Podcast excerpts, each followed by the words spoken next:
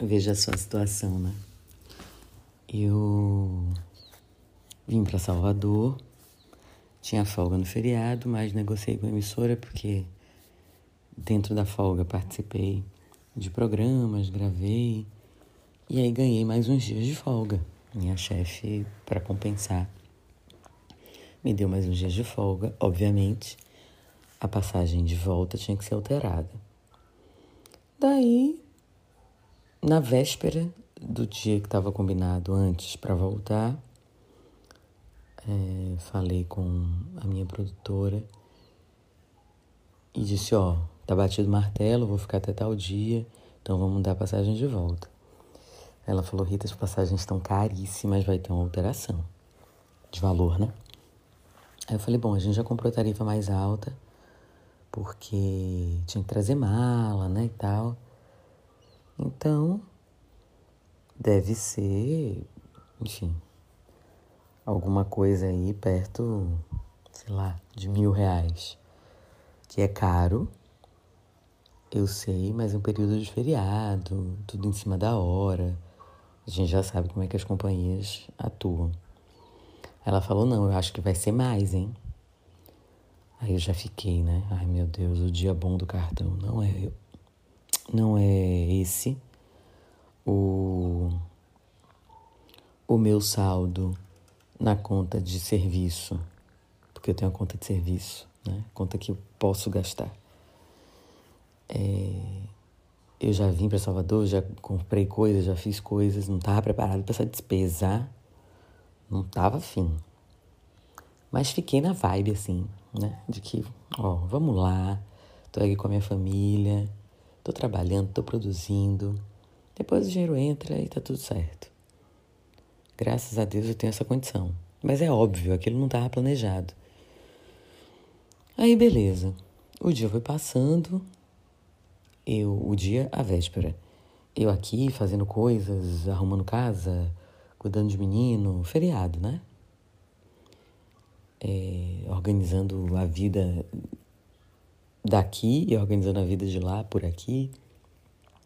Quando dá assim umas quatro da tarde, ela fala assim, ó oh, Rita, não consegui até agora o, o telefone, o 0800, o saque da empresa horas esperando, né, com aquela musiquinha e nada. E o site tá dando erro, nem entra. Aí eu falei, Cacilda. E é aquilo. Eu tinha que comunicar à empresa, até não sei quantas horas antes do embarque, que eu não iria para não dar, que eu faltei, né? Para não dar no show e eu perder a, a passagem, né? Perder a passagem, perder o crédito, perder tudo. Aí eu também comecei a entrar no site e a ligar e nada e não sei o quê. Aí eu falei, ó, oh, vou apelar para as redes sociais. eu reluto em fazer isso. Mas é uma saída, né? Para quem já tentou. Ela não é a minha primeira opção. É uma saída. Aí mandei uma mensagem no Instagram. E me lembrei que eles ficam ali no Instagram, mas eles não resolvem nada pelo Instagram, que o negócio deles é pelo Twitter. Aí fiquei, né, com esse pensamento de véspera de feriado. É... Uma amiga minha querida, Camila Rosa, falou assim: Posso ajudar em alguma coisa? Ela trabalha no aeroporto de Salvador. Eu disse assim: ah, mas você trabalha no aeroporto e tal. Ela me mande. Aí eu mandei também, localizador, passagem e tal. Ela chegou assim: Rita, eu tenho essa mensagem printada, minha gente. Conseguimos aqui um acesso a sua passagem, mas tem que ser presencial ou pelo site. É, vai ter um, um custo, 958 reais. Eu falei assim, véi. Foi a minha previsão, né, de 900 e pouco. Não foi a previsão da minha produtora, de mil e lascou. Mas eram 900 e lascou reais. Com a possibilidade de eu ter que ir no aeroporto. Eu não moro pertinho do aeroporto. Eu moro a muitos quilômetros do aeroporto, eu moro no, coração de Salvador. O aeroporto é divisa com Lauro de Freitas. Não é perto. E isso tinha que ser de manhã cedo, né? Eu ia ter que ir de manhã cedo porque a passagem estava marcada para as 12h40. Para resolver isso dentro do acordo né, que a gente assina com a companhia aérea. Mas sim, tá ficando prolixo isso, né?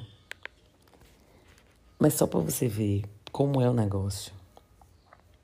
Aí mandei no Twitter. Aí mandei, sei lá, seis horas da tarde. Uma hora depois veio a resposta. Vamos, estamos com um valor muito grande de solicitações, mas vamos resolver. E eu tensa, né? No fim, tudo se resolveu 10 horas da noite. É, o lugar não foi o mesmo que eu gosto. Foi corredor, mas tudo certo. Sem nenhum custo. Sem adicional. Sem absolutamente nada. Mesma passagem. E a companhia, ela justificou que era um, um, uma coisa excepcional, né? Pela situação e etc. E eu ainda insisti mas e o custo? E, e a mensagem está aqui dizendo: Rita, não tem nenhum custo. Mandamos para o seu e-mail. Boa viagem, estamos sempre aqui para te ajudar. E eu estou contando tudo isso porque, de novo, mais uma vez, novamente, eu fui traída por mim mesmo. É por isso que é preciso que a gente. É, eu fiz um estudo profundo agora, né, dos princípios herméticos de Hermes Trismegisto com a minha mentora. E falava, falávamos muito disso, né? Sobre acreditar, sobre é, ser traído pelo próprio pensamento e ter o controle do pensamento. Eu queria resolver o um negócio. Eu queria, mas eu titubeei, eu duvidei, eu demorei.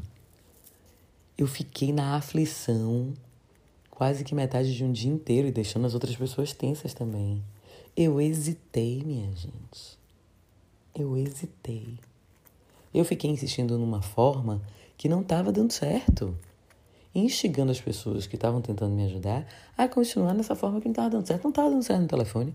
Não estava dando certo no, no, no, no, no, no, site.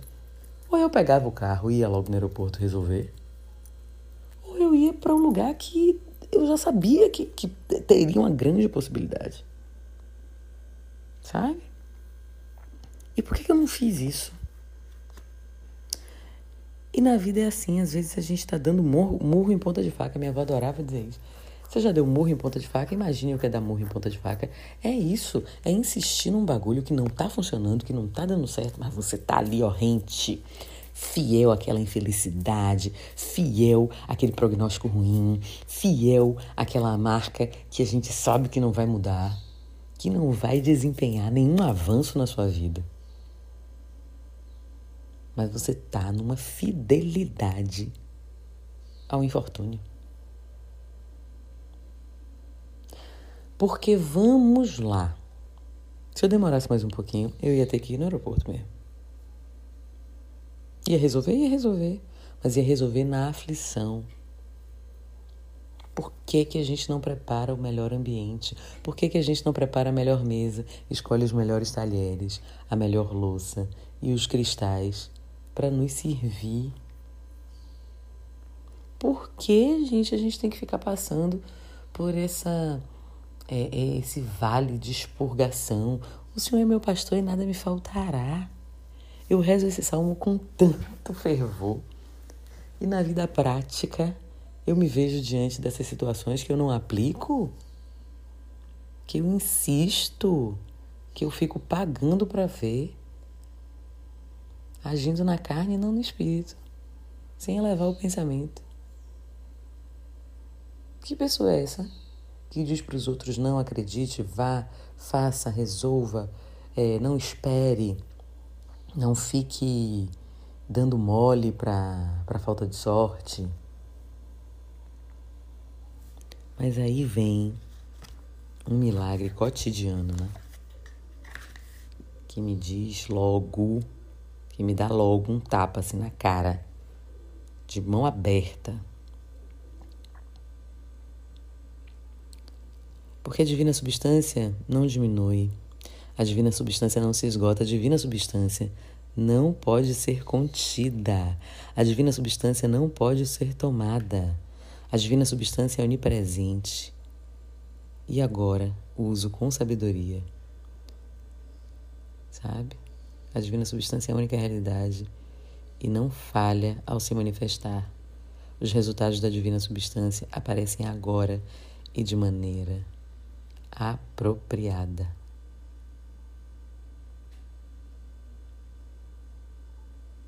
Pensamento, substância, tudo surge dos pensamentos.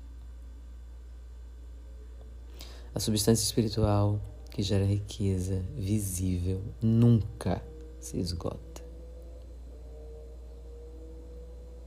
Não desvie o pensamento, o olhar, a intenção, a atenção à palavra, às sentenças, os sentimentos e as emoções. Não desvie, não desvie, porque nem sempre alguém vai corrigir para você. Nem sempre você vai ter essa possibilidade de ter esse clique. E aí o que resta vai ser lamentar e aprender.